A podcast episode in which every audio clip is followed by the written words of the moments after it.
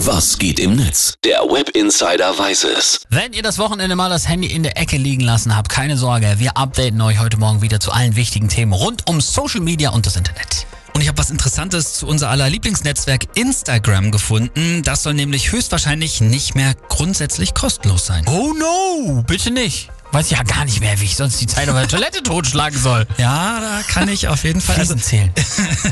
Also so schlimm, dass man jetzt Insta gar nicht mehr nutzen kann, wird's wohl nicht. Aber die Idee ist, dass wir jetzt bald für gewissen Content auf Instagram zahlen müssen. Also wenn du zum Beispiel die neuesten Beiträge oder Stories von deinem Lieblingsinfluencer sehen willst, dann musst du zwischen 99 Cent und 99,90 Euro zahlen. Was? Das wird gerade so in den USA getestet. 99 Euro, das ist aber nicht wenig. Ja, das dürfen die Influencer selber bestimmen, wie viel ihr Content wert ist. Und Facebook-Mutterkonzern Meta sagt, dass sie damit die Influencer vor allem unterstützen wollen, damit die noch besseren Content machen können. Aber jetzt mal ganz im Ernst, Meta will natürlich davon auch eine Scheibe abhaben. Aber wirklich, was sagt das Netz? Der User Manu2 twittert, kein Verständnis dafür, reicht diesen Geiern nicht, dass sie jetzt schon alle Daten von uns haben. Da wird jemand dreist.